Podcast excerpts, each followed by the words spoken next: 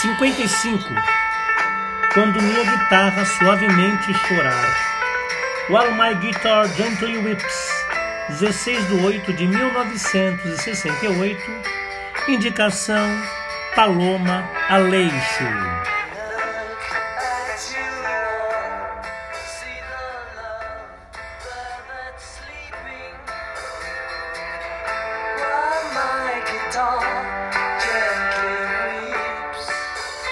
Esse primeiro violão, na verdade, foi recuperado depois de ser quase todo despedaçado no quintal e calçada da travessa particular Souza Voto.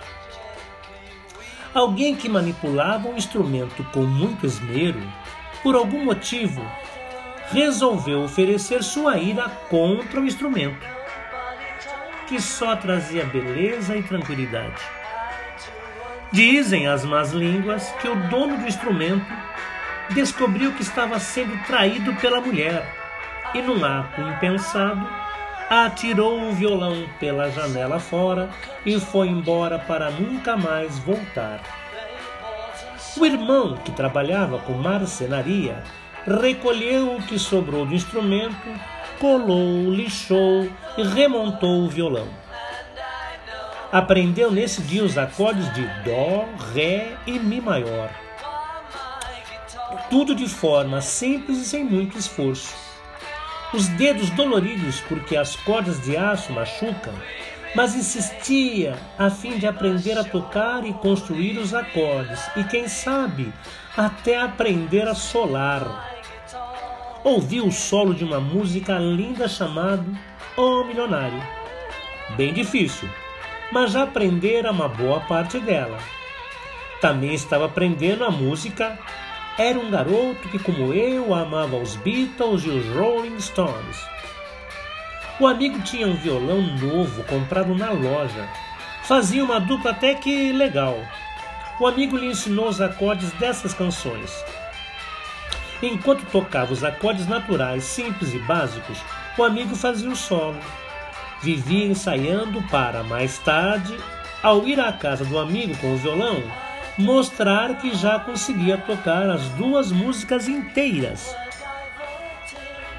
O dia estava quase chegando à sua metade e continuava tocando o violão, o qual, na verdade, considerava mais como uma, uma guitarra igual aquelas que deslizavam suavemente nas mãos dos ídolos de Liverpool.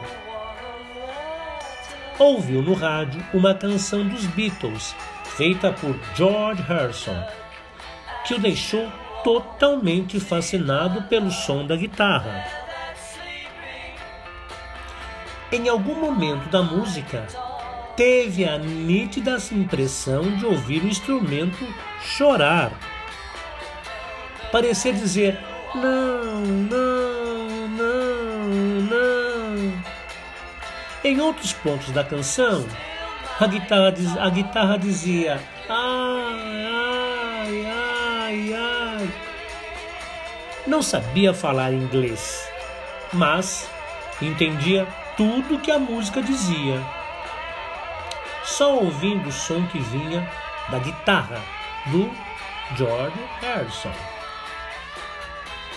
Depois, ficou sabendo que quem fez a guitarra chorar foi o Eric Clapton, que participou da gravação a convite do próprio George.